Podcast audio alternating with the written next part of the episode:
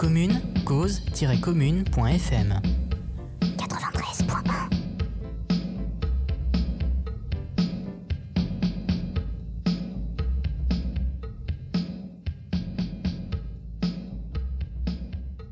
La musique que nous venons d'entendre est de Martial, dont nous avons déjà entendu des extraits dans les deux émissions précédentes.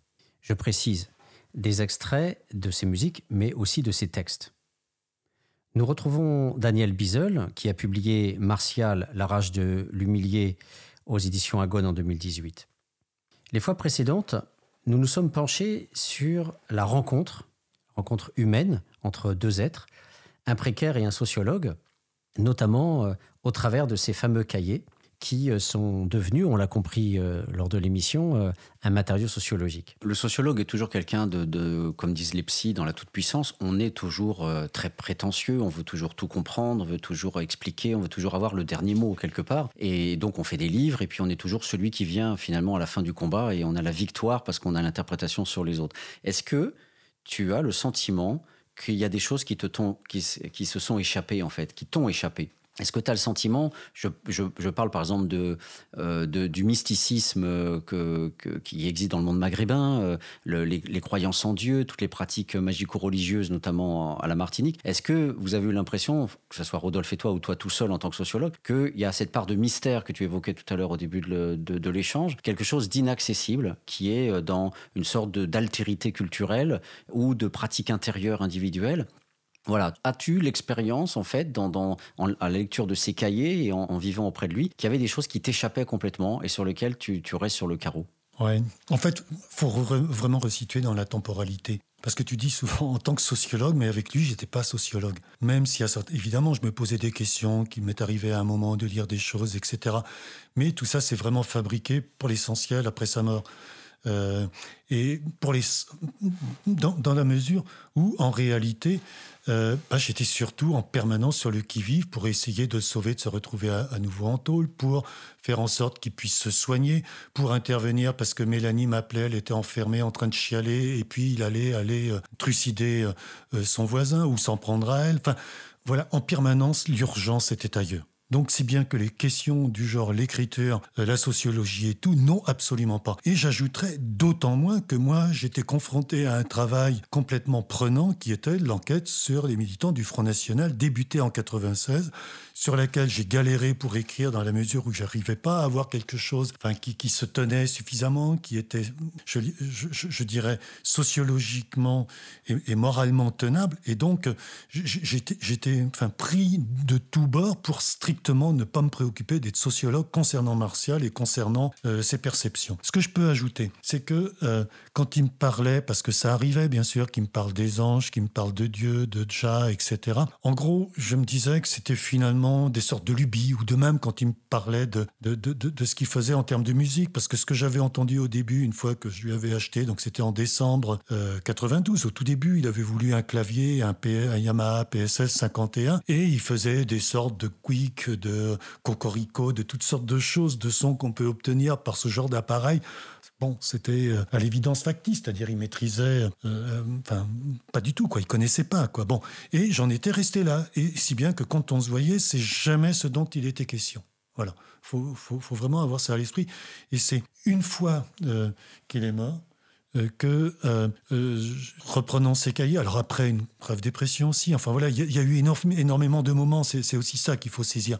Fait d'être allé en Martinique, d'avoir passé du temps avec, un de ses copains d'autrefois, avec ses parents, d'avoir vu sa sœur, d'avoir revu sa sœur, parler avec elle, d'avoir aussi interrogé Mélanie. Enfin voilà, c'est une multitude de moments euh, de reprise de ces textes où tout d'un coup j'ai vu comment ce que je pensais anecdotique, marginal, en réalité pour lui était primordial.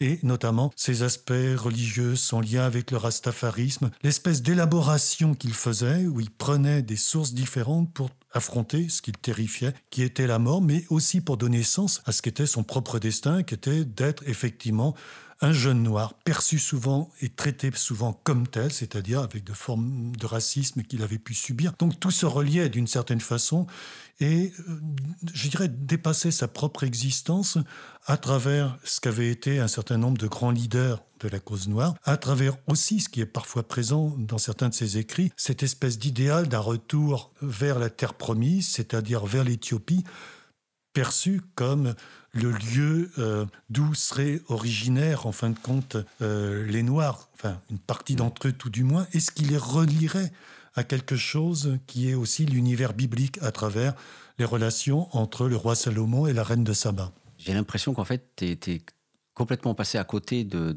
la sociologie et de l'objectivation de sa vie. Et, finalement, tu l'as vécu comme homme, en, gérant des urgences, en gérant euh, les soins, en gérant l'aide matérielle, en, gérant tout un ensemble de, conflits à l'intérieur de, ton couple. Et, donc, est-ce qu'on ne peut pas dire que quelque part... Euh, il s'est senti rejeté par vous parce que tu t'es pas intéressé à l'époque euh, euh, sur euh, au, fait d'aller en Martinique, tu t'es pas intéressé à la négritude en lisant Césaire ou Garvey ou d'autres auteurs qu'il pourrait aimer ou est-ce qu'il y a eu cette sorte de, finalement de, de, bonne foi, mais d'indifférence à son monde, où vous, continuiez à vivre votre monde en voyageant, en vivant tel que vous vivez à Paris, etc. Et ce qui fait que lui, du coup, euh, euh, bah, n'a pas eu aussi une forme de compréhension de son propre univers, et que ça, tu l'as eu finalement à la fin, dans les derniers moments ou quand il est mort, et que est apparu le projet d'écrire un livre et de rendre raison de sa vie.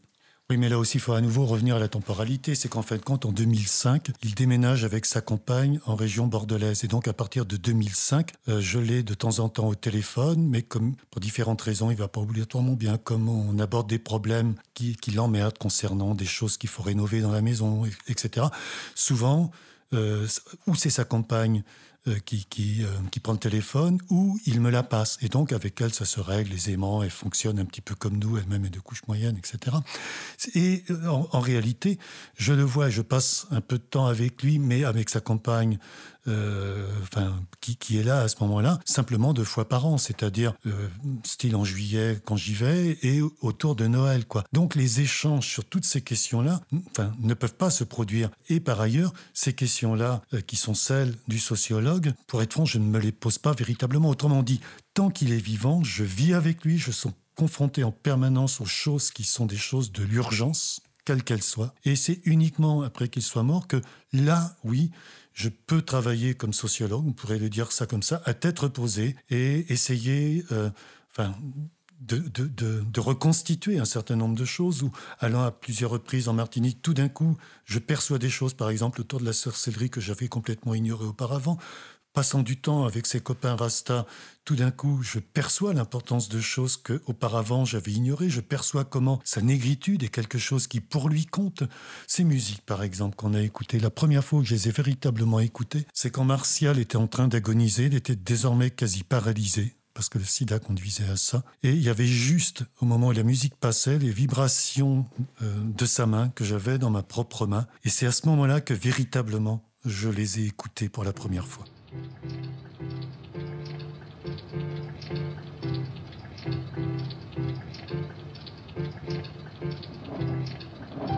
Cause commune, cause-commune.fm 93.1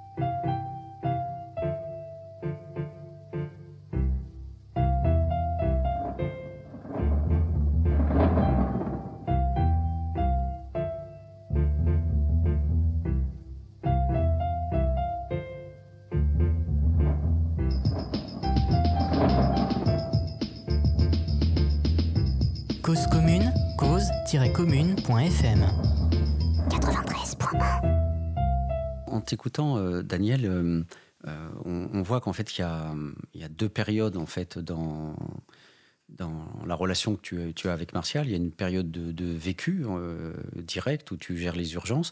Et puis, je dirais, il y a un matériau qui s'accumule avec ces cahiers, mais dont tu te saisis pas pour commencer à faire quoi que ce soit par rapport à, à des articles ou, à ce livre qui sortira plus tard. Et puis, il y a le moment donc où, euh, où tu, euh, entre guillemets, redeviens sociologue. Euh, Est-ce que tu peux nous expliquer, justement, après une période où Martial meurt en 2010, et, et là, tu, tu te dis à un moment donné, eh bien, il est possible de faire de la sociologie. Comment comment s'est opérée cette, dirais, cette prise de conscience sociologique et comment tu t'es mis au travail à, à partir de ce moment-là et pourquoi avoir choisi les cahiers comme un des supports justement de ce travail sociologique? Alors, en réalité, quand Martial meurt, je ne suis plus sociologue, je veux mourir. Et pendant deux ans, c'est la situation dans laquelle je me retrouve. Euh, je fais ce qu'on appelle une dépression, une très grave dépression. Je reste une partie du temps prostré euh, chez moi. J'essaye de transcrire les cahiers, ce que je fais en partie, mais c'est quelque chose d'énorme. C'est une, avalanche d'écriture. Les cahiers de Martial, donc euh, je ne m'en sors pas et ça m'enferme d'une certaine façon davantage. Donc c'est d'abord euh, ça qui s'impose à moi. En, en plus, enfin je me sens tellement plus sociologue que je commence à donner mes livres à un certain nombre de proches, même si je ne donne pas tout, je brûle des trucs. Enfin, c'est fini. Voilà, c'est vraiment la situation dans laquelle je suis. Et c'est, euh, bon, néanmoins, les cahiers de Martial existent. Il y a cette promesse qui lui avait été faite que de ces cahiers, un jour, il existera probablement un livre. Euh, des cahiers qui commencent à être transcrits. Je les fais lire à quelques personnes qui me disent Mais Martial écrit bien, c'est bien. Euh, Moi-même, il y a tout un ensemble de questions qui, au fur et à mesure, reviennent dans mon esprit, qui reviennent dans mon esprit. Alors, quand je vais voir mon psychiatre, c'est une ou deux fois par semaine. Et une de ces questions, c'est mais qu'est-ce qui a fait que Martial est mort alors que tout existait pour qu'il puisse vivre. À partir de 96, il y avait les médocs, le suivi médical existait, on l'accompagnait, c'était moi une partie du temps, c'était ensuite Mélanie ou telle autre de ses compagnes. Les hôpitaux existaient, certains médecins étaient bien, même si parfois ça se passait mal. Bon, et malgré tout, euh, malgré tout, il meurt. Malgré tout, il abandonne les médocs. Euh, et, de temps en temps, il rejette les médecins. Et il refuse le suivi médical. Voilà. Donc, tu, es confronté à ça. Qu'est-ce qui fait aussi euh, qu'il est à ce point violent et qu'il ne s'en sort pas, malgré les psys ou les psychiatres qu'il fréquente euh, les médocs qu'il essaie de prendre là aussi, donc les, antidépresseurs ou les neuroleptiques, mais qu'il rejette assez rapidement parce que ça le met dans une situation qui est invivable, il est amorphe, etc. Bon, et pisoli, enfin bon, pour, un mec, c'est pas pas vivable de rester avec des, des produits de ce genre-là, quoi. Et donc Malgré tout, alors même qu'il s'efforce de lutter contre tout ça, il est régulièrement violent, ses compagnes partent au fur et à mesure, Mélanie en particulier, qui a vécu quatre ans avec lui, elle sauve sa peau. Enfin, je crois que c'est vraiment ce qu'on peut dire. Et donc tout ça s'impose à moi en permanence, tout comme s'impose la question qui était celle de Martial, mais pourquoi j'ai eu ce genre de vie? Qu'est-ce qui s'est passé? Et donc là, cette question, je dirais, de la causalité, c'est évidemment une question que chacun de nous peut se poser à différents moments. Martial, lui, se la posait, moi, je me la posais. Et euh, bien sûr, avec mes lectures, avec les conversations, alors on est proches, on se connaissait, on se fréquentait, on continue de se fréquenter à l'époque, qui était euh, bah, d'essayer de se dire, tiens, mais est-ce que la dimension antillaise, quelque chose se joue là? Est-ce que la précarité, le fait d'avoir été sans abri, quelque chose se joue là?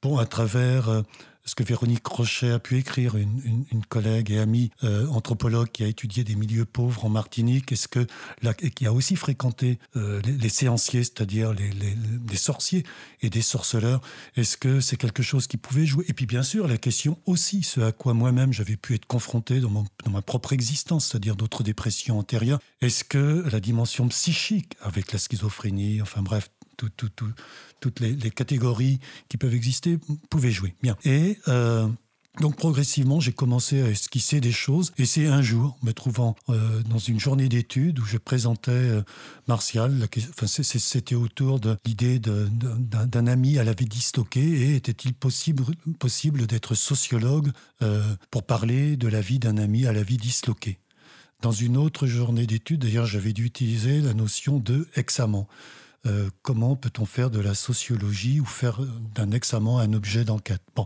ces questions-là étaient quand même présentes, quoi, parce que de prime abord, bien évidemment, et c'est compréhensible, ça, ça n'allait pas de soi, enfin, ça, ça n'existe pas, en tout cas pas, pas tel quel, dans la littérature sociologique, que ce soit de langue française ou, anglaise. Quoi. Et, donc, dans, des journées d'études dans lesquelles je me retrouve en, juin euh, 2000, 2013, euh, il y a un collègue, euh, Alban Bensa, qui me dit Mais ce que tu racontes est vachement intéressant, tu pourrais en faire un livre. Euh, j'ai une maison d'édition. Et à ce moment-là, tout d'un coup, ça me lance, pourrait-on dire, dans un travail d'écriture, mais qui n'était pas du tout le livre que j'avais prévu au début, ni même quand il en était question avec Martial. Le livre qui était prévu, c'était uniquement des extraits des cahiers de Martial avec une brève de ma part, et pas du tout ce que c'est en réalité devenu quand je suis rentré dans l'écriture, à savoir euh, l'affrontement euh, à la compréhension de ce qui a pu fabriquer Martial et faire qu'il est mort alors qu'il n'aurait pas dû mourir. Voilà. Euh, alors, donc ce travail d'écriture débute. le lien dans la durée ne se fera pas avec Alban Bensa pour différentes raisons. Et j'ai euh, sans doute une première version, un premier manuscrit euh, trois mois plus tard, enfin trois ou quatre mois plus tard, que je fais lire notamment à toi, à Véronique Rochet, à, d'autres collègues. Euh, qui m'en reparlent, me critiquent, me disent là, t'es trop dur avec les médecins, tu excuses trop Martial, mais t'es pris de sa violence, sinon comment aurais-tu pu supporter un mec comme ça? Enfin bref, il y a tout un ensemble de réactions, je dirais, qui sont les réactions spontanées qu'on a les uns et les autres quand on a ce genre de récit et donc j'ai retravaillé, mais en parallèle. Alors, d'une part, bien évidemment, je suis un mec un peu euh, suffisamment âgé, euh, ayant fait différentes enquêtes, et j'ai beaucoup lu aussi, notamment tout ce qui est la littérature d'enquête, beaucoup de littérature de type épistémologique aussi, aussi euh, notamment américaine, quoi. Et donc j'ai des séries de références. Enfin, je suis pas sans, sans, sans, sans, éléments pour trouver des formes de cadre, me donnant une compréhension de ce qui s'est passé. Et à ça s'ajoute évidemment des lectures nouvelles que j'effectue au fur et à mesure des échanges que j'ai avec les collègues. Au total, entre collègues et amis également, y compris amis psy, euh, ce sont au, moins une vingtaine, 20 ou 25 personnes euh, qui euh, auront lu, critiqué le texte et je l'aurai à chaque fois retravaillé. En réalité, avant même de présenter à un autre éditeur le texte, j'aurais eu au moins une quinzaine de, de versions différentes. Et chacune des versions, pour certaines parties, auront été réécrites peut-être 10, 20 ou 30 fois pour, pour certaines pages. Quoi. Mmh. Tellement c'était compliqué d'essayer euh, d'analyser les choses. Euh, autrement dit, il y a une dimension collective euh, d'un travail, mais comme ça se passe pour un étudiant qui est en master, qui est en thèse. Enfin, j'étais dans la même situation. J'étais un mec qui était affronté je dirais, si on le dit comme ça, un matériau compliqué et dans lequel j'étais au plus haut point, ce qui est compréhensible, évidemment, impliqué. Et donc il fallait se dessaisir de cette implication, trouver une forme de distance, si on veut, et en même temps trouver aussi des lignes d'analyse euh, qui permettaient euh, de rendre compte de la vie de Martial. Ce qu'il fallait ensuite, et c'est aussi ce qui s'est passé, c'est réenquêter. Et, c'était relire les textes, et relire les textes en fonction de nouvelles questions qui m'étaient posées par les collègues, qui me permettaient de saisir des choses que je n'avais pas perçues d'abord. Ça a été d'aller en Martinique. Alors d'abord, c'était pas du tout pour poser des questions ou observer des choses, c'était avec les cendres de Martial en janvier 2011. Et euh, j'ai rencontré ses parents, euh, un ou deux de ses copains, et ensuite, régulièrement, parce que je voulais aller me recueillir là où il repose, j'y suis retourné et donc retrouvant ces mêmes liens. Et c'est là que j'ai vu en situation la quimboiserie exister. C'est là que j'ai compris les rapports de violence et les, inégalités tellement évidentes et de type racial en même temps, bien sûr, les recoupements économiques et raciaux, je veux dire, euh, dont, je n'avais aucune conscience, en tout cas pas à ce point-là auparavant, et qui m'ont permis de comprendre ce que disait Martial, que j'avais complètement pas compris euh, au moment où, il le disait, où il utilisait ces mots. Euh, donc, oui, tout, tout, tout, tout ça s'est fait dans, dans, une élaboration qui, en fait, a été excessivement longue et qui était là, véritablement, je dirais, le travail de sociologue où je redevenais sociologue. Et je le deviens à un nouveau niveau, pourrais-je dire, quand je rencontre les trois collègues d'Agone, donc c'est l'éditeur, c'est la collection L'Ordre des Choses, avec les collègues d'Agone, donc en particulier euh, Sylvain Laurent, Julien Michy et Étienne Pénissa, qui, à tour de rôle, vont lire, y compris pour Sylvain, à plusieurs reprises, euh, le texte que je retravaille au fur et à mesure, et où le besoin de prouver que j'étais sociologue disparaît complètement, dans la mesure où je me dis, mais c'est ce qu'on fait tous, les uns et les autres, par rapport euh, aux gens qu'on aime, par rapport à notre propre vie, essayer de comprendre ce qui s'est passé et euh, en avoir une forme de distance. On est tous évidemment à la fois impliqués, y compris de la façon la plus affective qui soit, amoureusement, filialement, paternellement, etc., y compris dans des situations aussi de deuil. Et à d'autres moments, on est apte à avoir des formes d'analyse, notamment quand on discute avec les autres, qui prennent plus ou moins, bien évidemment, une certaine forme de rigueur. Donc, c'est tout ça mm. qui, a fait que, euh, comment dire, l'humain, euh, dont la vie était totalement imbriquée à Martial, en fait, pendant 25 ans, a pu exister euh, à nouveau, d'une certaine façon, et concernant Martial comme sociologue. Mm. En fait, il y, a trois registres de, de, sociologie. Le premier registre, c'est que à sa mort, eh bien, tu, lis tous ces, tous ces écrits. Donc, c'est la, première plongée qui est euh, un peu comme ferait un historien qui se retrouve dans des archives. Mmh. Euh, je pense à Ginsburg, par exemple, hein, sur euh, tout le travail qu'il a fait sur le procès autour d'un meunier et, sa représentation du monde un peu millénariste. Donc, tu relis ces textes, les milliers de pages, et il va en sortir un certain nombre de lignes directrices. Donc, ça, j'aimerais que tu nous dises, en relisant ces milliers et ces milliers de pages, comment finalement euh, elles ont créé en toi euh, des idées, des, des, concepts, comment, euh, à la lecture justement de ces pages. Ça ne pouvait pas exister en dehors de la lecture de ces pages. Donc qu'est-ce qui est venu immédiatement, de manière inductive, en parcourant ces pages dans les prises de notes que tu faisais à côté pour te dire voilà tiens ça c'est un thème intéressant il va falloir que je, je le reprenne? Ouais je dirais que c'est pas pas seulement les cahiers, c'est aussi toute l'existence. C'est quand même enfin, 18 j'y ans reviendrai, j'y reviendrai de vie. Mais oui, mais voilà, les, cahiers n'existent qu'en mm. lien avec tout ce que je sais par ailleurs et tout ce que j'ai directement euh, vécu avec lui. Et euh, les lignes directrices, je dirais, elles sont imposées assez rapidement. D'abord, il fallait raconter le début de l'histoire. Enfin, ce qu'on a fait euh, très très brièvement ici.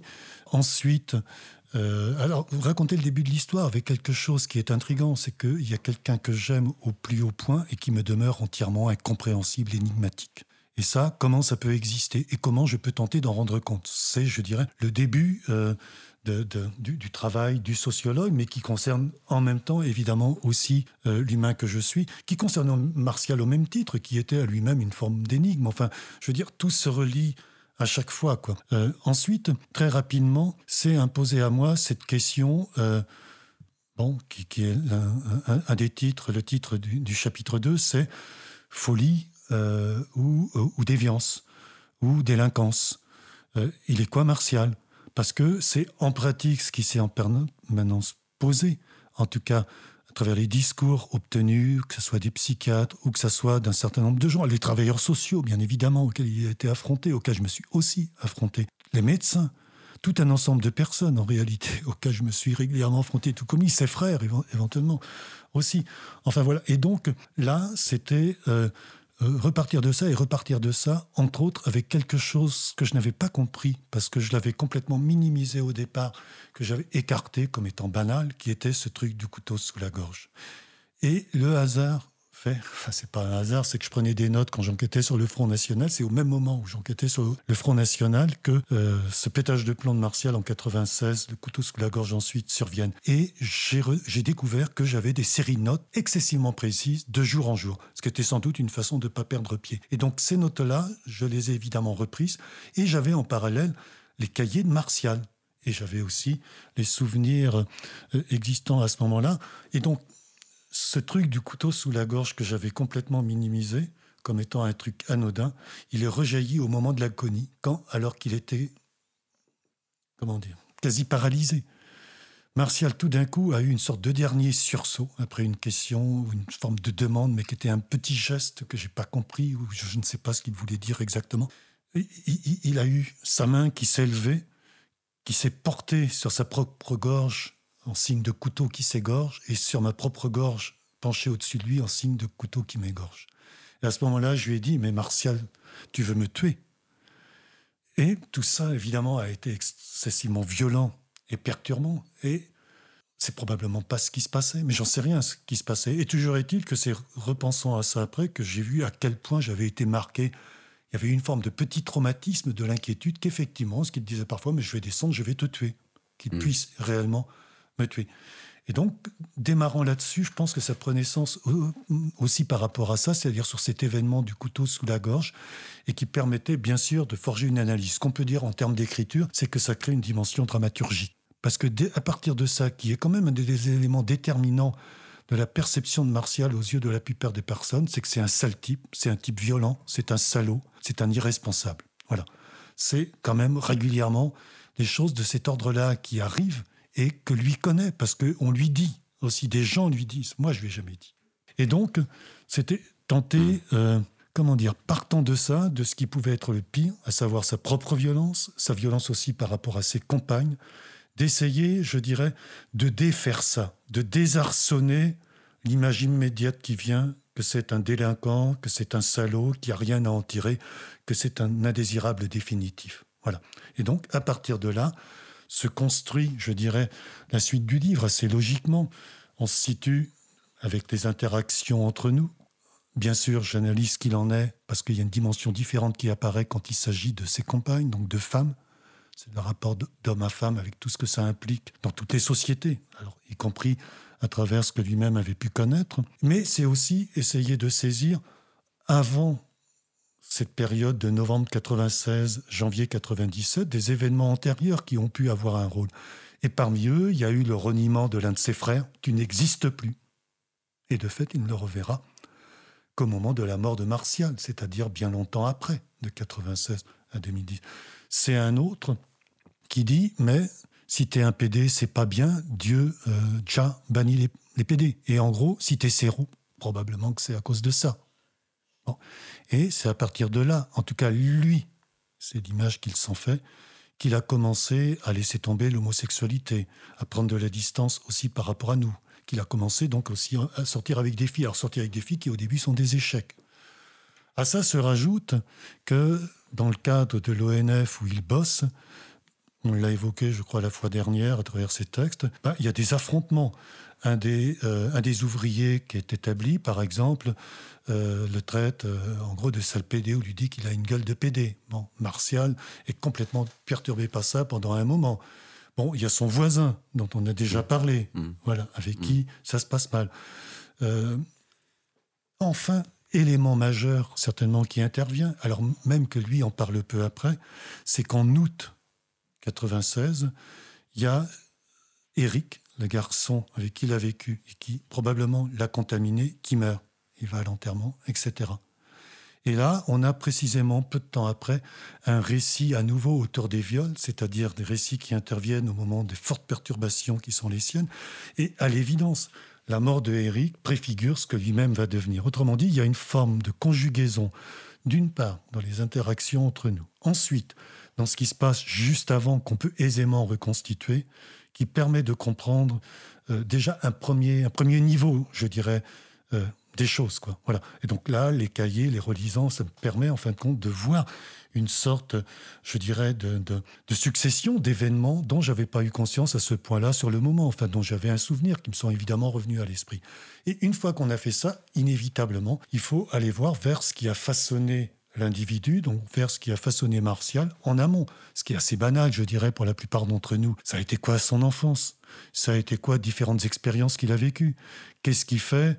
Euh, Enfin, a-t-il réellement été tabassé ou pas par son père? A-t-il réellement été violé ou pas? Euh, Et pourquoi a-t-il été mis dans un pensionnat où il aurait été violé si ça a été le cas? Euh, Est-ce que sa mère était maltraitante? Voilà, toutes ces questions-là se sont imposées. Plus ensuite, qu'est-ce qui fait qu'il s'est retrouvé à la rue? Et comment ça s'enchaîne avec le fait qu'il soit retrouvé en tôle après? Bon, et puis après qu'il soit prostitué. Bon, c'est peu de temps après.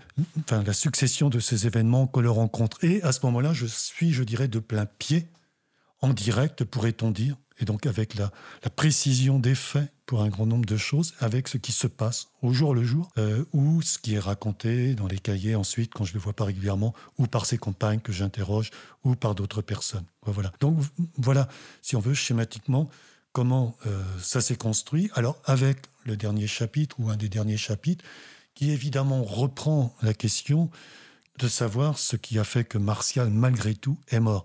Et donc là, on retrouve cette espèce de sentiment de fatalité, de non-maîtrise de son existence, qui très très tôt, certainement, s'est imposé à lui. Mais qui s'impose à lui Alors tu évoques les sans-abri, ça s'impose aux sans-abri, mais pour devenir sans-abri, il faut déjà qu'il y ait eu des conditions derrière, probablement, il faut déjà, probablement, qu'il y ait eu des expériences antérieures qui aient fait que telle personne le devient et pas telle autre, y compris dans une même fratrie. Et ça me renvoie à une analyse de Bourdieu dans Algérie 60, où, en gros, il distingue y compris quand il est question de ce que tu appelles l'onirisme, les rêves absolument euh, hors réalisme que peuvent avoir un certain nombre de gens qui sont des sous-prolétaires, si j'utilise ta formule, des gens qui sont plus bas que terre, c'est que ils n'ont jamais eu réellement l'expérience de la maîtrise de leurs conditions d'existence. Autrement dit, ils ont été en permanence confrontés aux aléas, à la vie au jour le jour. Et probablement que pour Martial, en tout cas ce que j'en ai reconstitué, à la fois par la violence dans le cadre familial, par le fait que quand il se retrouve à 15 ans complètement désarçonné, seul avec son père, la mère n'est pas arrivée à ce moment-là. Le père qui prend une maîtresse, une maîtresse qui a un garçon euh, plus jeune que Martial, beaucoup plus jeune, et qui lui donne des ordres, comme si elle était sa véritable mère. Là, Martial se révolte. Il est mis dans une euh, école, euh, dans, un collège, en gros pour débiles. Là aussi, il se révolte, il envoie chier tout le monde. Et il passe son temps à être dehors contre son père, à aller fumer dans le ghetto avec ses potes. Et donc là, régulièrement, il est complètement abruti par le cannabis, ce que m'a confirmé un de ses plus proches copains que j'ai revu l'année dernière, par exemple. Et progressivement, bon, je dirais, il s'enfonce. Alors quand il doit, peu avant 18 ans, revenir en France pour le service militaire, il n'a personne pour l'héberger où il est peut-être brièvement hébergé, et puis il se retrouve à dormir dans des caves. Il se retrouve à dormir dans des wagons. Euh, et puis il mendie, à Nation, par exemple. Euh, il fréquente euh, les comment dire, différents groupes marginaux, les punks en particulier. Il s'est fait une iroquoise à ce moment-là. Et c'est là que, un jour, avec deux autres mecs, deux, deux mecs plus jeunes que lui précisément, il prend un couteau, il agresse deux blancs, euh, deux jeunes bourgeois blancs pour leur voler leur Walkman, et puis il se retrouve chopé aussitôt euh, à la sortie de la station euh, de RER. c'est la prison, c'est ensuite le service militaire, il va au trou une ou deux fois, etc. Enfin bon, toute la suite, je dirais, s'engraine d'une certaine façon. Et donc, si je remène à la mort, puisque je partais de là, on a une sorte de logique quasi imperturbable, pourrait-on dire, alors qui évidemment est trop mécanique, comme ça, dites comme ça, parce qu'elle ne s'attache qu'à ce qui est, je dirais, la ligne de perdition, si on peut utiliser cette formule de Martial. Il faut aussi prendre tous les autres aspects, qui sont les aspects, pourrait-on dire, transfiguratifs, c'est-à-dire de l'écriture, de la musique, des moments joyeux, qui là se trouvent masqués par néanmoins ce qui est une ligne majeure. Parce que la ligne majeure, c'est que ça aboutit à la mort, et à une mort qui ne devait pas exister. C'est la violence avec la confrontation aux institutions qui viennent prendre les mecs violents pour les mettre soit à l'HP, soit en tôle, ou soit tout bêtement ils se retrouvent à la rue, ou parfois ils crèvent dans la rue. Ce qui aurait pu aussi être le destin de Martial. Et donc, à partir de 2009, fin 2009, euh, il y a un cancer colorectal qui se déclare. Euh, il reprend pas les médocs, donc il y a un deuxième cancer qui, se développe. Il hurle en permanence, il, est révolté en permanence par euh, les obligations qui sont les siennes pour les radiothérapies, le fait de devoir être hospitalisé, parce que chez lui, c'est pas tenable, il n'a pas de quoi se faire à manger, il ne se fait pas à manger. Bon, je vais mettre ensuite des aides à domicile, mais tout ça est compliqué. Ensuite, il va acheter les aides à domicile, ça se passe mal en permanence. Enfin bon, on a une forme de dégradation progressive qui survient et qui survient en particulier à un moment où il fait tourner un coupe-coupe au-dessus de la tête euh, de l'une des aides à domicile qui au départ est plutôt bienveillante avec lui et qu'il aime bien d'ailleurs. Elle s'enfuit, paniquée, et pendant une semaine il est seul, et là il envoie un texto à sa sœur, à moi, Daniel, Rosalie, aidez-moi, je vais mourir. Là je le fais rentrer en urgence euh, à l'hôpital, il va y rester pendant un mois et demi d'affilée. A priori, il aurait dû mourir, mais finalement, il se relève, il revient chez lui en HAD, en, hospitalisation à domicile, et puis à nouveau, d'autres symptômes surviennent, il rentre à nouveau à l'hôpital, et puis la, mort survient quoi, en, hmm. fin d'août 2010. Merci Daniel. Nous allons donc écouter un petit morceau, une petite composition de, de Martial.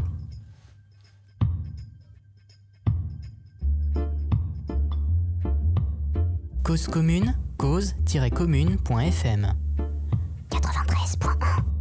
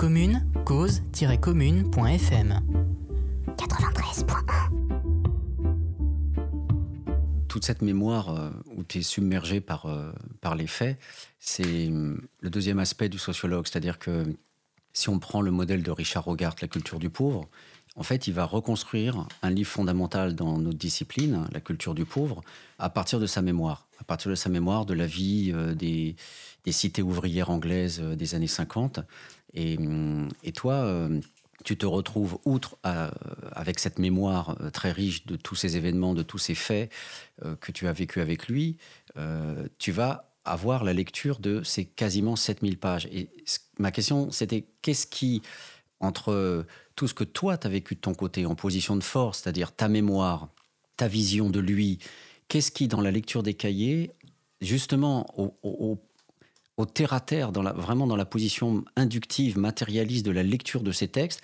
va venir à toi s'imposer comme étant aussi ses idées, ses réflexions, ses analyses sur lui-même, et que tu vas reprendre en tant que sociologue en disant oui, le point de vue de l'acteur, là, il, est, il s'impose, il est bon, et je dois le réintégrer dans mon analyse de, de toute ma mémoire finalement, de mon vécu, de toute cette mémoire qui redevient sociologie, que tu réinterroges avec la sociologie, mais malgré tout, ce que n'avait pas Richard Hogarth, c'est justement ces 7000 pages d'écrits qui, viennent en renfort, je dirais. Mais cette fois-ci, c'est pas du Richard Hogarth, c'est toi, c'est Martial, c'est pas toi.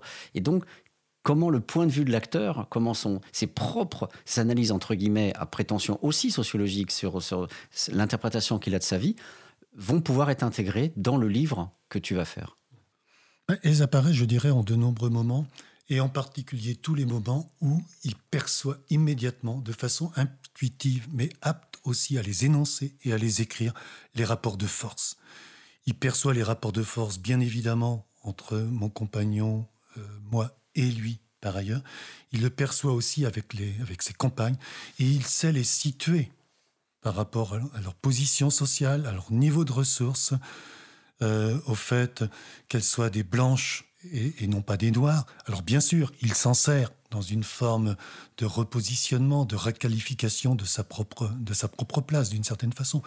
Ça, ce type de perception des choses et de renvoi à l'autre de sa propre position, il le fait par exemple quand il est en garde à vue avec un flic, qui va être un flic raciste.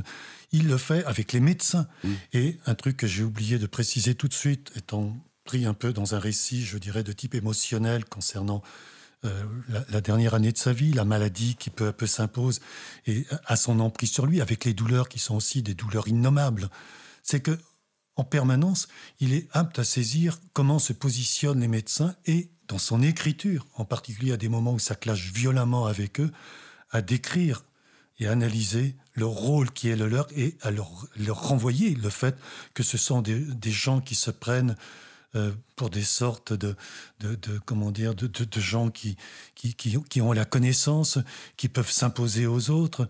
Euh, or, en réalité, dit-il, me dit-il parfois aussi au téléphone, eux, ils ont leur rationalité, mais ils sont à côté de la réalité. Il y a un tas d'éléments qui leur échappent. D'ailleurs, eux-mêmes sont bien obligés de reconnaître que leur savoir évolue et que ce qu'ils prétendent savoir à un moment qui font qu'ils imposent des protocoles, en réalité, deux ans plus tard, ils vont dire Ah ben non, ça serait bien d'arrêter le traitement. Ah ben non, cette molécule-là, c'est pas bon, mais il faut en changer. Autrement dit, sa propre analyse est une analyse qui permet aussi d'abord de, s'appuyer sur les connaissances qu'il a et euh, de contester en allant sur leur terrain même, je dirais d'une certaine façon, ce que sont les connaissances par certains aspects relativement limités et médiocres ou les protocoles, protocoles inconsistants qui sont ceux euh, qui sont ceux des médecins.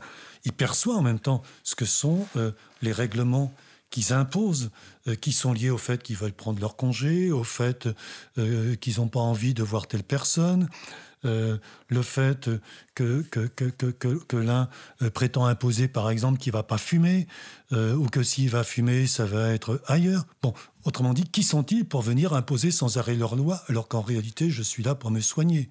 Mm. Autrement dit, il y a, de son point de vue, une forme euh, comment dire, d'imposition à l'intérieur de l'hôpital de choses qui dépassent évidemment, et c'est la banalité des choses, euh, largement ce qui est proprement lié aux soins, mais qui tiennent au désir davantage euh, des uns et des autres, au fait qu'il est trop réactionnel et que dans ce cas-là, on ne va pas le croire. Voilà, toutes ces mm. choses-là, oui, il en parle il hmm. s'analyse d'une façon assez juste. Hmm.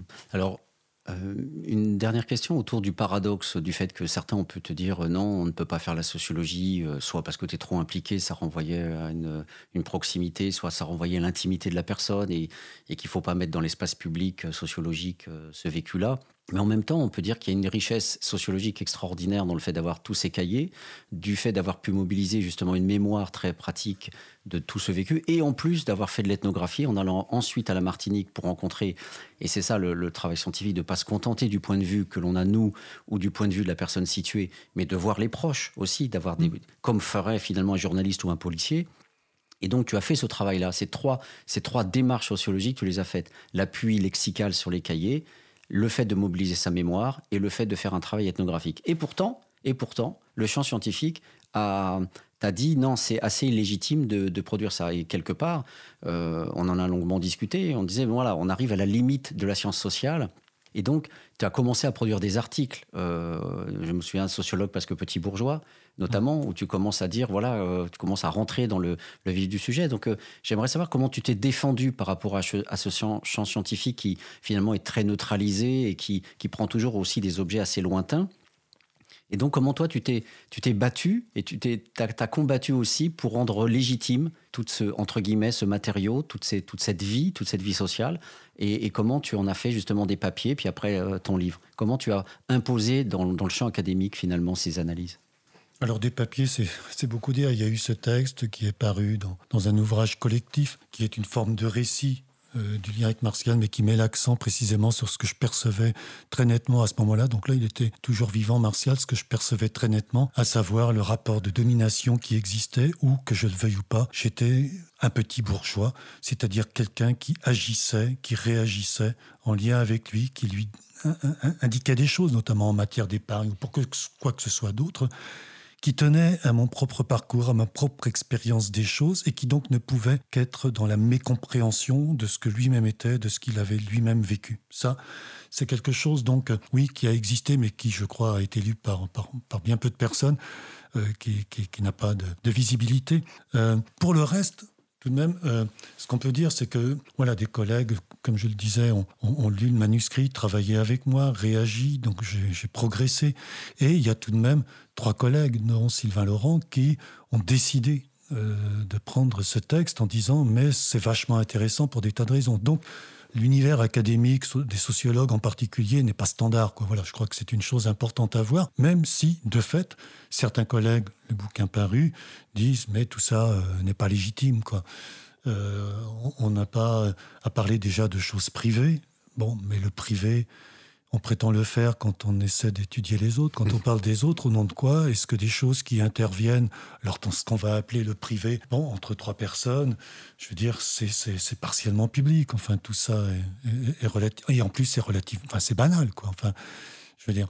Donc, euh, ça, c'est un premier Ensuite, un individu unique, ça ne fait pas de la socio. Bon, voilà, il y a aussi ce genre de choses qui a pu être dites. Mais en réalité, je veux dire, un individu est constitué de ce qu'il a façonné. on est bien dans la sociologie. Ensuite, quand je parle de Martial, c'est toujours dans des interactions avec d'autres. Et donc, si on est dans des interactions avec d'autres, on est toujours dans une dimension qui est, enfin, qui est collective. Autrement dit, dans un façonnement qui est un façonnement social, si on peut utiliser ces formules. Quoi. Mmh.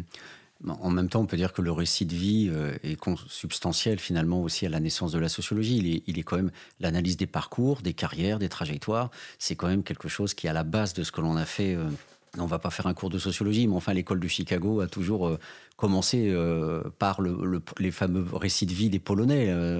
Et, donc on, peut tout à fait légitimer assez, assez banalement. Donc derrière ça, est-ce que le fait de dire il est légitime de faire un récit de vie ou une analyse biographique ou une analyse sociologique d'un individu, est-ce que derrière ça, il n'y a pas quelque part euh, finalement ton papier, mais au sens beaucoup plus large, c'est-à-dire pas seulement sociologue parce que petit bourgeois, mais aussi champ académique, très neutralisé, très mondain, avec des objets, euh, je dirais, découpés au scalpel pour toujours rester dans le scientifiquement correct? Et donc, quelque part, ne pas parler aussi euh, de, tout ce qui est le propre du, chercheur, en tant qu'il peut être euh, avec une, sexualité, euh, le chercheur en tant qu'il est dans des engagements, le chercheur en tant qu'il est lui-même de part en part social. Et quelque part, les scientifiques veulent apparaître comme totalement désincarnés, tout à fait sans chair, pour reprendre l'expression de Vacan. Et que quelque part, c'est ça qui serait illégitime. C'est finalement une façon d'attaquer aussi le champ scientifique, de le déconstruire dans ses, dans ses postulats et dans ses fondamentaux. Ouais, je, ne suis pas sûr que, je le formulerai de cette façon. Euh, déjà, tout de même, les récits de vie, euh, alors, et les autobiographies en particulier, ne sont qu'un des matériaux qui a existé à un moment donné euh, notamment tu parles du paysan polonais, mais de façon beaucoup plus fondamentale, c'était tout bêtement le fait que des sociologues participaient à la vie des gens, étaient directement partie prenante d'un certain nombre de, de, situations, que ce soit dans, dans, dans, dans, les antagonismes raciaux, par exemple, dans le Mississippi des années 30, il y a eu trois sociologues ou trois séries de sociologues qui successivement y ont passé du temps, ont pris des notes, ont parlé aux gens. Et donc là, on n'est pas pour reprendre cette notion, dans, du récit de vie en tant que tel. Le, mettre l'accent sur le récit de vie, bien sûr que c'est un élément qui est présent puisqu'il y a bien les cahiers de Martial, mais c'est malgré tout pas le matériau prépondérant, même s'il est présent, parce que sa voix doit être présente avec sa propre perception des choses et euh, ses propres récits. Ce qui est aussi présent, c'est le souci, en ce qui me concerne, euh, d'atteindre des faits. Parce que c'est là que se situe pour moi la part prépondérante du travail du sociologue qui rejoint celle, ce que tu as évoqué à un moment, du journaliste d'investigation ou du policier, parce que si on n'essaie pas de restituer les faits, si on n'essaie pas de les établir et ensuite de pouvoir discuter pour avoir atteindre une forme enfin, de vérité de ce qui s'est passé en confrontant entre des personnes qui sont éventuellement en désaccord sur un même événement, par exemple. Ce qui fait que tel événement que raconte Martial concernant tel et tel de ses frères, ou concernant euh, ses parents. J'ai été interrogé les uns et les autres pour avoir leur propre version. Et parfois, elles ne concordent pas. Et si elles ne concordent pas, je l'indique, ou j'essaie de trouver, en fin de compte, sur quel point il y a une forme de réalité possible. Quoi. Ce qu'on peut dire, c'est qu'à chaque fois, la perception de Martial et les événements qu'il relate ont bien eu lieu, et que sa propre perception enfin, n'est pas dénuée de fondement. Quoi. Mais ce souci euh, là fait qu'on on, sent ce qui pourrait être simplement le récit de vie où on s'en tient simplement aux déclarations, au discours de l'autre. De façon décisive, dans euh, ce livre euh, qui a été publié, j'en reviens et j'essaie à chaque fois d'en revenir aux faits. Ça, je pense que c'est un, point important, mais les faits, c'est aussi, ce sont aussi les perceptions de Martial, sa propre, son propre récit sur un certain nombre de faits, que ce soit antérieurement quand il était enfant ou après, ou que ça soit ce qu'il vit au fur et à mesure et qu'il note ou le jour même ou le lendemain dans ses cahiers. Et donc là, il est proche de la factualité, je dirais, euh, de ce qu'il s'est passé. Alors, ta, question... Euh, allez, la, question, la question. Oh oui, pardon, je te coupe. Non, non, aller au-delà. Est-ce que tu peux Oui, en fait, ce bah oui, ce que j'ai à l'esprit, c'est qu'effectivement, la science sociale est très positiviste et qu'il y a toujours cette prétention finalement à mettre le sociologue hors du truc. Et on en est encore aujourd'hui à avoir des articles qui semblent extraordinaires quand euh, le, chercheur va nous dire euh, euh, Schwartz, l'empirisme irréductible, des trucs comme ça, qui vont nous dire ah mais nous exerçons des effets par rapport au terrain. Ou d'autres les sociologues sans qualité ah nous sommes aussi des êtres sociaux engagés. Et quelque part, il y a comme s'il y avait toute une part cachée qui devait rester cachée. Et le fait de dire, bah, finalement, maintenant, moi j'ai complètement engagé dans mon objet et je, je, je vais au bout de cette analyse aussi de, du sociologue comme maître social.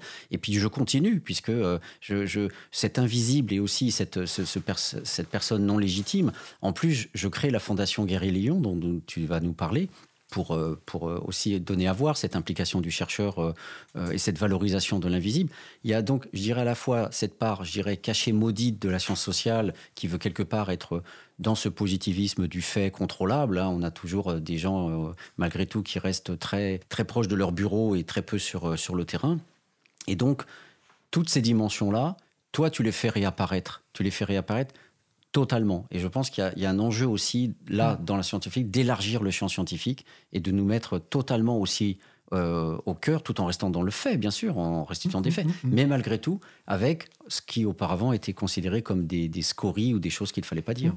Oui, mais les faits dont je parle sont des faits, quand on est directement protagoniste, des faits dont on est partie prenante, c'est-à-dire on est un des témoins parmi d'autres, Et ça, c'est un des trucs importants qu'il faut redire, à prendre ce qu'on appelle des notes, les notes de terrain pour le chercheur, c'est-à-dire son journal qui tient pas à pas, où il raconte précisément ce qui s'est passé tel jour, dans le plus grand détail, sans venir y mettre des mots, des analyses dessus, c'est quelque chose, donc en tout cas, de, primordial, euh, qui fait que, euh, ce que, que, ce que l'on vit dans les situations en même temps. Alors quand on prend la position du sociologue ou de celui tout bêtement qui écrit et qui essaie d'être proche des faits, on, a, ce type de matériau qui est le matériau, alors de même que les cahiers, de même que des enregistrements sur lesquels on va pouvoir prendre appui ensuite.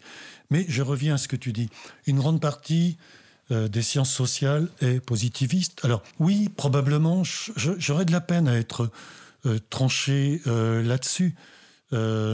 Il y, a ces aspects-là qui demeurent en filigrane avec l'idée d'une forme d'objectivation, de rupture épistémologique, comme disaient certains, et où évidemment, dès que trop d'émotionnalité serait présente, ça craindrait, et donc comment crée-t-on la distance, etc., etc. Bon, tout ça est présent, mais ce qui est vrai aussi, c'est qu'il y a euh, malgré tout suffisamment de collègues, tu en fais partie, euh, euh, d'autres qui ont travaillé sur des chantiers. Je pense par exemple au travail de Nicolas Jouna. Je, pense à Sébastien Chauvin qui a été intérimaire à Chicago. dans toutes sortes de boîtes d'intérim, avec essentiellement des, gens d'origine africaine ou, d'Amérique du Sud, enfin, et, bien d'autres. Euh, je veux dire, toutes sortes de gens participent directement, observent, prennent des notes de terrain et donc vivent au fur et à mesure ce que vivent les personnes avec lesquelles elles sont. Toujours est-il que donc c'est pas aussi tranché. Mais oui, un truc qui pour moi, alors qui m'est apparu très rapidement, enfin très rapidement, pas très rapidement, c'est après. Euh, les enquêtes sur les populations nomades qui ont eu lieu essentiellement dans les années 80. Et une fois le travail fini, je me suis dit, mais j'ai merdé le travail parce que par rapport à ce que j'avais prévu, je voulais interroger des hommes, en fin de compte, j'ai pu causer qu'aux femmes. Je voulais pouvoir parler avec les jeunes, les jeunes se sont foutus de ma gueule.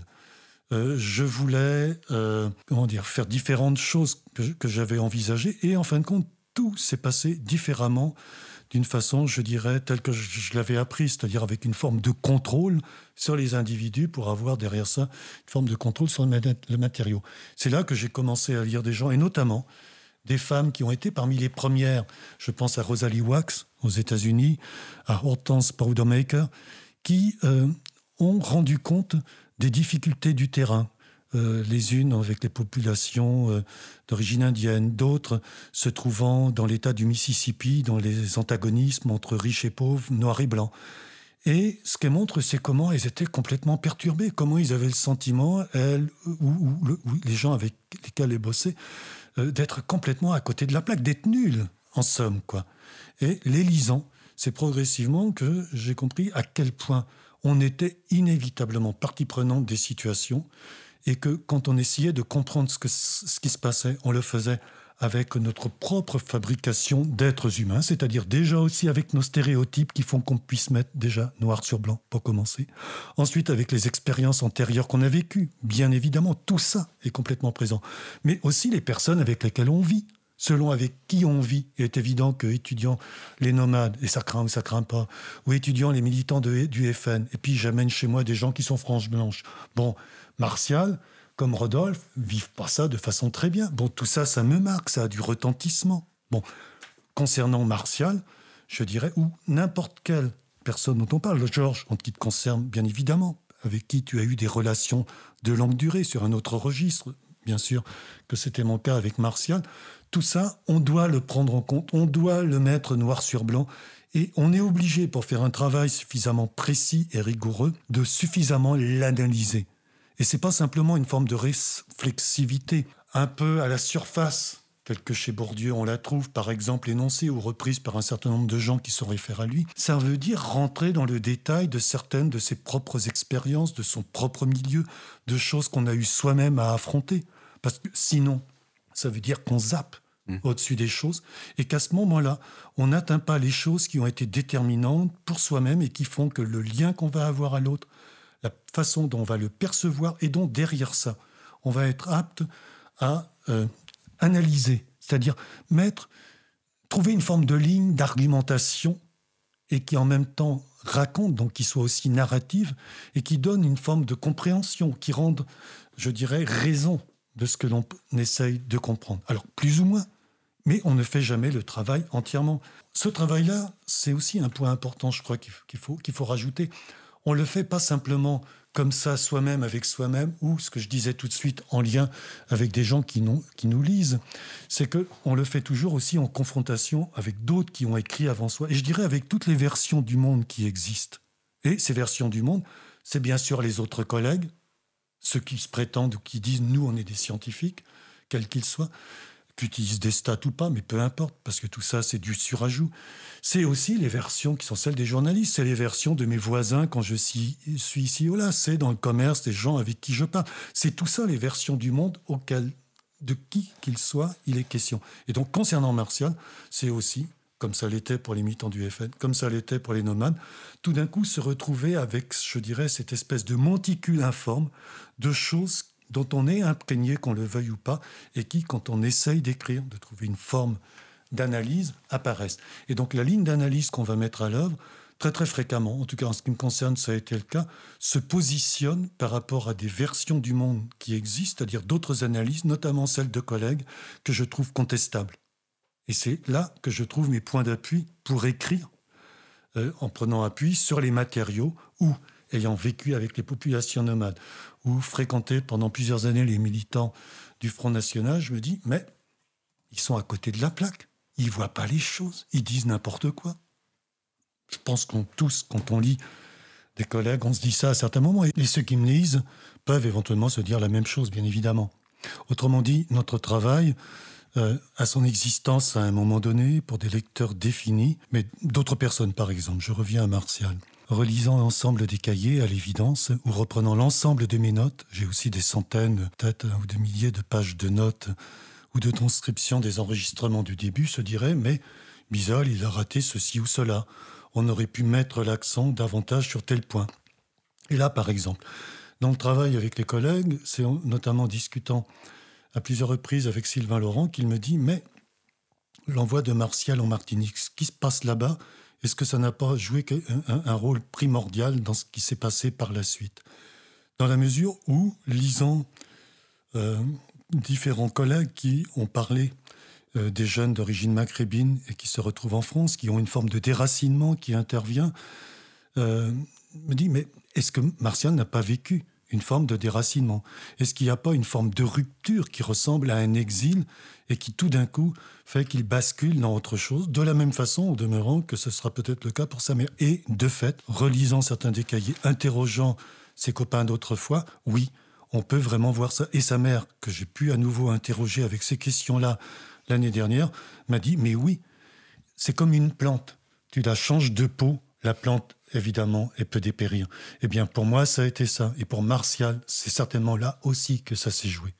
Et effectivement, ajoutait-elle, je n'étais pas attendu en Martinique et si j'avais su, je serais pas venu, comme dirait l'autre. Eh bien, pour Martial, ça a été typiquement la même chose.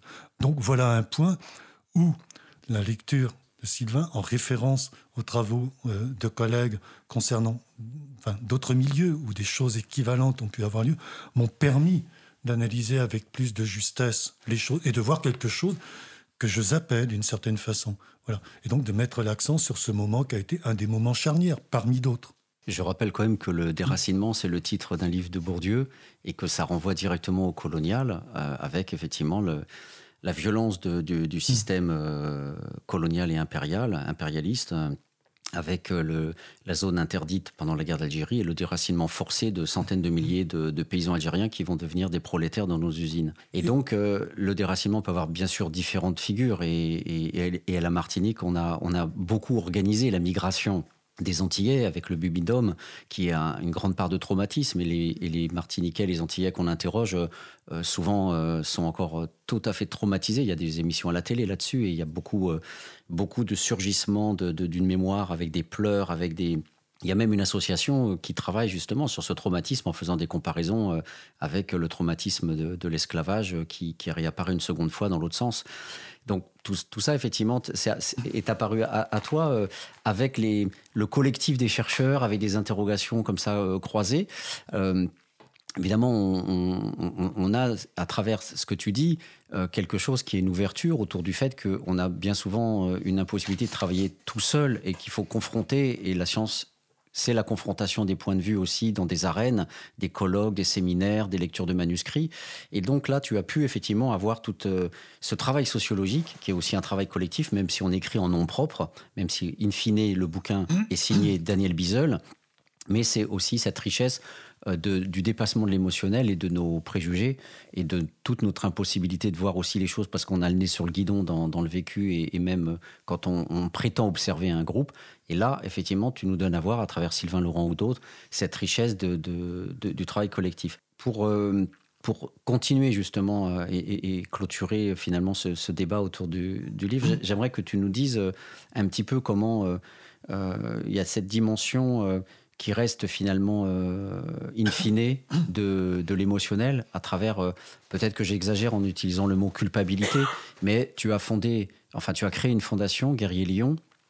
Est-ce que effectivement on est toujours, voilà, Comment tu penses ça par rapport au fait que euh, c'est toujours le social qui déborde, c'est toujours euh, finalement le, sujet, Daniel, et pas le sociologue aussi, qui est derrière ça, c'est-à-dire euh, commémorer Martial, donner aussi un, peut-être pas un sens à, sa mort, mais en tout cas gérer peut-être aussi une culpabilité de ne pas avoir été capable d'empêcher sa mort, euh, une culpabilité de se dire comment je peux me rattraper quelque part autour du fait que j'ai pas euh, pas assuré au moment où il vivait. Donc comment tu nous vois un petit peu le sens de ta, de ta fondation Guerrier Lyon et, et voilà. En fait, il faut aussi la resituer, je crois, euh, dans, dans, la temporalité. c'est je fais cette dépression, mais même antérieurement, je dirais. C'est que dès que j'ai acheté en 98 la première fois pour qu'il puisse être définitivement logé, c'est qu'aussitôt j'avais pris contact à ce moment-là avec euh, une ou deux institutions, notamment la Fondation Abbé Pierre, avec l'idée que si je disparaissais, il fallait faire en sorte que Martial puisse être pris en charge et ne soit jamais éjecté. Et donc il y a eu un deal qui avait été conclu avec euh, les responsables de la Fondation Abbé Pierre, qui était que euh, si je disparaissais, la maison leur revenait et il prenait euh, totalement en charge Martial, en tout cas je gérais son existence. J'avais même écrit de façon très très détaillée un certain nombre de choses qui allaient au-delà de, ce qui était probablement pensable, en veillant aussi à ce que des membres de ma famille puissent contrôler aussi la Fondation Abbé Pierre. Autrement dit, oui, j'avais cette terrible terreur euh, de, mourir euh, avant lui et qu'à partir de là, puisque j'étais la personne décisive pour lui, puisque mon compagnon ne, le supportait plus, puisque en gros tout foirait avec une certaine forme de régularité. Et autrement dit, très très rapidement, l'idée d'instituer dans la durée quelque chose a existé, au moins à ce moment-là. Ensuite, au moment où je fais cette dépression, donc peu après la mort de Martial, euh, il se fait que la maison achetée, les, emprunts ont été, puisque j'avais dû emprunter bien évidemment, étaient remboursés. Et euh, évidence pour moi, c'est que ça ne m'appartenait pas, cette maison. Pour une grande part, d'ailleurs, je dirais que ça avait été réglé par euh, les allocations euh, logements, c'est-à-dire venant de la CAF, hein, déjà à plus forte raison, et que c'était complètement normal d'en faire une fondation. C'est notamment en discutant avec plusieurs personnes, dont tu faisais partie, disant, mais pourquoi tu ne créerais pas une fondation, plutôt que d'attendre ta mort pour que ça aille faire une fondation? Et euh, très rapidement, euh, je suis allé, alors j'avais essayé différents, la Fondation de France, mais c'est un peu compliqué, c'est coûteux de créer une fondation, en tout cas avec eux. La Fondation Caritas, d'orientation catholique, liée au secours euh, catholique, euh, avait déjà deux ou trois fondations qui s'appellent Fondation familiale ou abritée, et une sorte de, comment dire, de deal est apparu, on s'est entendu complètement, et donc c'est en lien avec la Fondation Caritas, c'est-à-dire sous l'égide de Caritas, qui gère les aspects administratifs, juridiques et comptables, euh, que la Fondation Guerrier, Lieu, euh, Guerrier Lyon pardon, a été créée. Et pour fonder... Tu, peux nous dire deux mots oui, pour, fonder, pour fonder cette création, en fin de compte, j'ai fait donation de la maison. Hmm. Euh, que j'avais acheté dans un premier temps pour hmm. Martial. Guerrier Lyon, ça veut dire Alors, quoi? Guerrier Lyon, c'est en fin de compte un terme que Martial utilisait et c'était son mail, guerrierlion.gmail.com. Et ça vient de deux choses. C'est guerrier en référence au manuel du guerrier de la lumière de Paolo Coelho, qui est un des livres qui l'avait beaucoup marqué à un moment, où lui-même s'identifiait au guerrier. Je suis un guerrier. Ou Mélanie, quand il allait mal, qu'il n'avait pas le moral, il disait, mais tu es un guerrier martial. Et donc ça lui redonnait une sorte de, ressaut, pourrait-on dire. Et lion, c'est tout simplement le lion des Rastas, le lion de Judas. Donc guerrier, lion, euh, ça, correspond à deux dimensions qui, euh, pour lui, en fin de compte, étaient une forme de, chose solide qu'il aurait aimé être, à laquelle il pouvait aspirer et pour laquelle il pouvait imaginer une forme, une forme d'au-delà. Euh, alors, cette fondation, je peux dire tout de suite, il y a un site qui existe qui est tout simplement Guerrier Lyon, alors soit avec un trait d'union, soit attaché, .fr ou .com, ça fonctionne. Et là, sur ce site, on a d'abord, je peux tout de même en dire un mot, les missions qui sont celles de la Fondation Guerrier Lyon, qui actuellement dispose environ de 20 000 euros par an, donc qui vont vers deux associations actuellement, Solidarité Mayotte d'une part, Parcours d'exil d'autre part, qui se trouvent en région parisienne, à Paris plus précisément, et qui sont deux associations qui, parmi d'autres choses, s'occupent de jeunes à l'abandon, ce qu'on appelle les mineurs, mais non reconnus comme, comme mineurs euh, euh, abandonnés, quoi, sans ressources, et euh, qui essaient de les prendre en charge de différentes façons, ce qui était d'une certaine façon martial. Euh, à différents moments, entre ses 15 ans et, ses 18 ans, le moment où il rentre en tôle, où là, à nouveau, il est hébergé, si on peut dire ça ironiquement. Mais il, était, en gros, un peu dans leur situation. Mmh. Donc voilà, un peu, le, pour l'instant en tout cas, euh, avec les ressources modestes néanmoins qui existent, euh, le rôle de cette fondation. Eh bien, merci beaucoup, Daniel, d'être venu aujourd'hui chez nous, Cause Commune, Les Mondes Rêvés de Georges. Je tiens à, remercier Victoria et, et, Quentin pour avoir euh, préparé euh, cette émission avec euh, Anissa Sidna. Nous avons débuté ces trois émissions par les mots de Martial. C'est aussi par ses propres mots que nous allons terminer. Il raconte son lien aux trois personnes qui comptent pour lui le, le plus chèrement, en particulier ce lien tissé avec Daniel, qui fut son ami de cœur et qui aussi est resté euh, sociologue et à qui il a destiné ces 7000 pages de, cahiers, d'écriture dont euh, plusieurs extraits ont déjà été lus et dont euh, plusieurs extraits ont été publiés dans l'ouvrage Martial, La rage de l'humilier, je le rappelle encore une fois, publié aux éditions Agone en 2018. À la fin d'août 2005, Martial quitte la région parisienne pour une maison proche de Bordeaux. C'est en compagnie de Mélanie, qui partage sa vie depuis trois ans. À nouveau, il fait le point, le VIH, ces moments de violence, la mort à l'horizon, les personnes qui comptent pour lui. Il énonce, de la façon la plus émouvante qui soit, désormais qu'il est mort, la force du lien entre lui et moi. Lundi 26 septembre 2005. Depuis presque un mois, je suis heureux dans ma vie. J'ai enfin le jardin et la maison de mes rêves. Il faut toujours espérer que quelque chose de positif nous arrive. Il faut y croire et cela finit par arriver. Pour le loto, c'est pareil. Il faut y croire et y jouer pour gagner de la thune et se faire plaisir dans le même temps. Si je gagnais un joli pactole, je le garderais pour nous seuls, Mélanie et moi. Je n'en donnerais à personne d'autre que Daniel et Rodolphe. Les autres devront ouvrir leur cœur, chose qui ne se fera pas. Mardi 27 septembre 2005, 7h25. Le terrorisme, c'est une nouvelle forme de société secrète qui fonctionne contre toutes les institutions globales dans le monde. Le terrorisme, c'est le nouveau mode d'expression des barjots. Ils tuent et se font tuer au nom d'un Dieu qui ne peut s'exprimer lui-même. Mercredi 28 septembre 2005, 7h25. Hier après-midi, Mélanie me parla de Daniel. Elle me disait qu'il était toujours amoureux de moi et qu'il ne me laisserait jamais tomber tant qu'il sera vivant. Eh bien, pour moi, c'est du pareil au même. Je l'aime et je continuerai à l'aimer d'un amour non consommable de nos jours et qui a débuté sur une belle amitié durable comme je les aime. Je me rappelle à un moment où Rodolphe et moi on ne se parlait plus, où on se faisait chier mutuellement, où parfois on était à deux doigts de se taper dessus, chaque fois Daniel était là pour faire tampon et faire redescendre la température. Je regrette sincèrement cet épisode où j'étais rebelle à Rodolphe et aussi à Daniel. Quand on est jeune, tout seul et SDF, on ne voit plus très bien la réalité de la vie. Je voulais avoir moi aussi le bonheur de vivre une belle histoire d'amour avec un homme. Le destin m'en a fait rencontrer deux, on a composé. Ensuite, Daniel a décidé de s'occuper de moi très sérieusement quand on a tous appris que j'avais le sida 1, celui qui tue très vite les personnes touchées par lui. Dans ce désastre, Dieu n'a pas permis qu'il soit contaminé par moi, et heureusement, car sinon ça aurait été un plus grand malheur pour moi. Je veux bien en baver, mais pas question de contaminer qui que ce soit. Franchement, ce jour-là, je n'étais pas fier.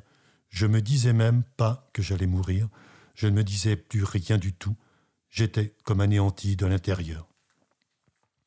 Et j'ai pété les plombs en menaçant avec un couteau de cuisine Daniel pour qu'il me vienne en aide. Et au lieu que ça se passe mal, j'ai posé le couteau et il m'a conduit à l'hôpital psychiatrique pour m'y faire soigner.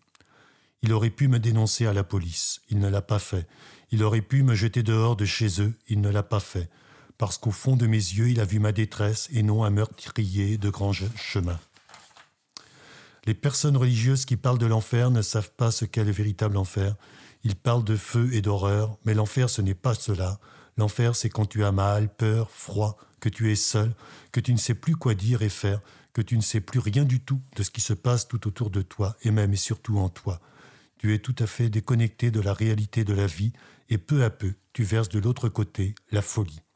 Oui, j'ai été fou et j'ai vécu au milieu des fous énervés ou calmes. Toutefois, on ne m'a jamais passé la camisole de force parce que je n'étais pas un véritable fou dangereux, seulement un pauvre type de 23, 25 ans qui était très fatigué de tout cela et qui aurait bien jeté plus d'une fois l'éponge, j'entends par là me faire mourir. Chaque jour, Daniel venait me voir et prendre des nouvelles de moi, que ce soit à l'hôpital ou en psychiatrie. Il venait me soutenir et m'apporter de l'amour. Je connais bien les mains de Daniel, car il me les a données en me tenant les miennes, avec ses mains, il me transmettait des pensées d'amour, d'espoir, à sa façon. Il me disait de tenir bon, que tout allait bien se passer pour moi. Parfois, j'aurais bien aimé voir arriver Rodolphe. Il est aussi très sensible, mais Daniel a plus les couilles d'aller vers les solutions. C'est un guerrier qui ne laisse jamais tomber ses amours. Au fil des ans, j'ai perdu tout espoir d'être accepté par ma famille. Beaucoup m'ont rejeté quand ils ont appris que j'étais pédé, comme ils disent. Ensuite, quand je leur ai annoncé que j'avais le sida, Beaucoup m'ont renié ou se sont servis de moi pour me soutirer de l'argent. Et si Daniel et Rodolphe avaient fait comme eux, qu'est-ce qu'il serait advenu de moi? Je ne peux répondre à cette question, mais j'en ai une petite idée, pas grand-chose. Daniel, quand tu liras ces lignes, sache que je t'aime aussi beaucoup, beaucoup. Tu m'as révélé à moi-même en bien des fois, et je ne regrette rien du tout. Cette maladie nous a rapprochés, toi et moi, pour la vie, et jusqu'à notre mort, et même après, si c'est possible, je t'attendrai pour qu'on continue à se tenir la main. Je pense à quelque chose. Je pense qu'après un grand bonheur, il y a forcément un grand malheur. Et si la mort me fauchait subitement? J'accepterai la mort comme une nouvelle aventure où le corps n'est plus si important. Je crois que la mort est aussi une sorte de vie pour mon âme, où le toucher sensitif n'existe plus. Je suis toujours d'accord pour quitter cette vie-là, où je souffre dans ma chair, parce que je suis un corps réceptif à tout et à tous. Je suppose qu'après la mort, on ne bataille pas autant que sur Terre. On nous laisse nous endormir pour un long voyage où on ne fait plus rien et où on ne pense pas non plus. Ce n'est ni tout noir, ni avec des couleurs autour. C'est un lieu en suspens de tout ce que j'aurais connu jusque-là. 9h25. Ils avaient dit hier soir à la météo qu'il allait pleuvoir. Faux. Il fait soleil, même que ça commence à taper bien derrière les carreaux de la cuisine. J'écris souvent dans la cuisine, c'est la seule pièce à l'est avec le soleil chaque matin. Je me trouve là pour prendre mon café au lait, mon premier joint, et pour écrire ce que je pense de tout cela. Je me laisse vivre, je me dis que pour l'instant je suis vivant et que la vie vaut d'être vécue, même avec le sida. À 37 ans, chômeur, malade et toujours aussi en détresse, ma vie actuellement ressemble à un conte de fées. Je loge dans une suite royale à la campagne dix étoiles au calme avec une vue imprenable sur les vignes. Ma vie n'est pas la plus à plaindre. Je touche 700 euros sans rien faire. On m'interdit de travailler parce que je suis rebelle à leur fonctionnement. Je leur coûte cher par année, mais ils préfèrent me donner de l'argent plutôt que de se débarrasser de moi.